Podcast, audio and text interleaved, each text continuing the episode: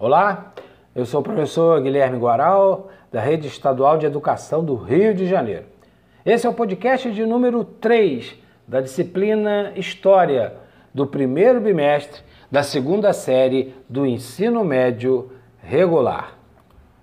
Nessa aula desse podcast, vamos conversar um pouco sobre o movimento chamado Iluminismo.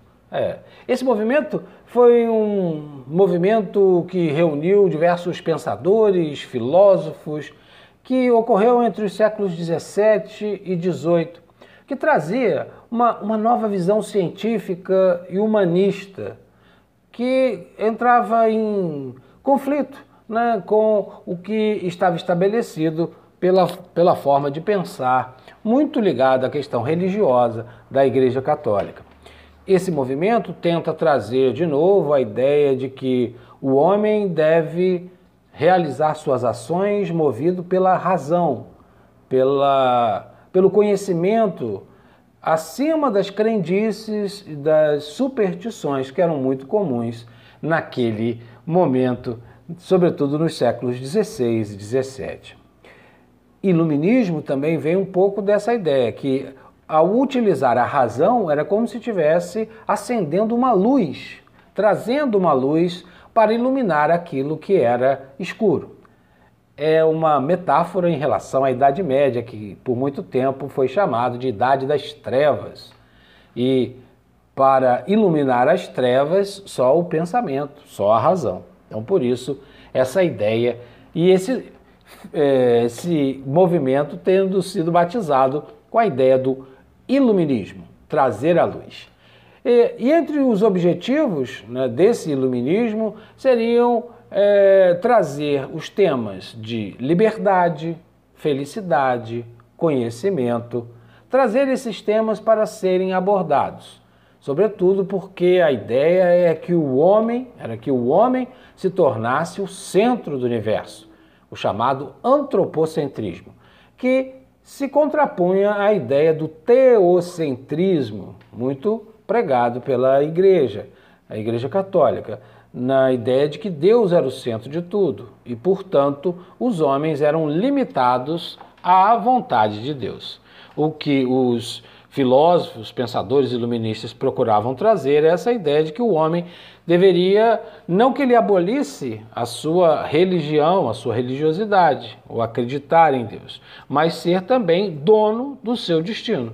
E isso seria e, e aconteceria a partir de uma visão racional da vida, do seu destino, das suas vontades, das suas paixões.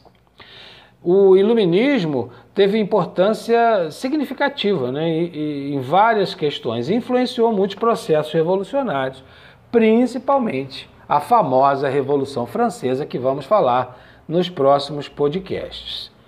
Uma das ideias que os iluministas trouxeram foi a ideia de um governo dividido em poderes. Né? Isso ficou muito claro com o Montesquieu, o barão né, de Montesquieu, que levantou essa proposta no seu livro O Espírito das Leis, que deveria ter o poder executivo, o legislativo e o judiciário. É, nós, nós falamos sobre vários dos filósofos iluministas nas videoaulas. Citamos Voltaire, com a ideia da, é, da, do respeito à religiosidade, a chamada tolerância religiosa. Falamos de Rousseau, que vai influenciar bastante no pensamento republicano que vai surgir na França com a Revolução. Comentamos sobre Adam Smith, na Inglaterra, um dos pais do liberalismo.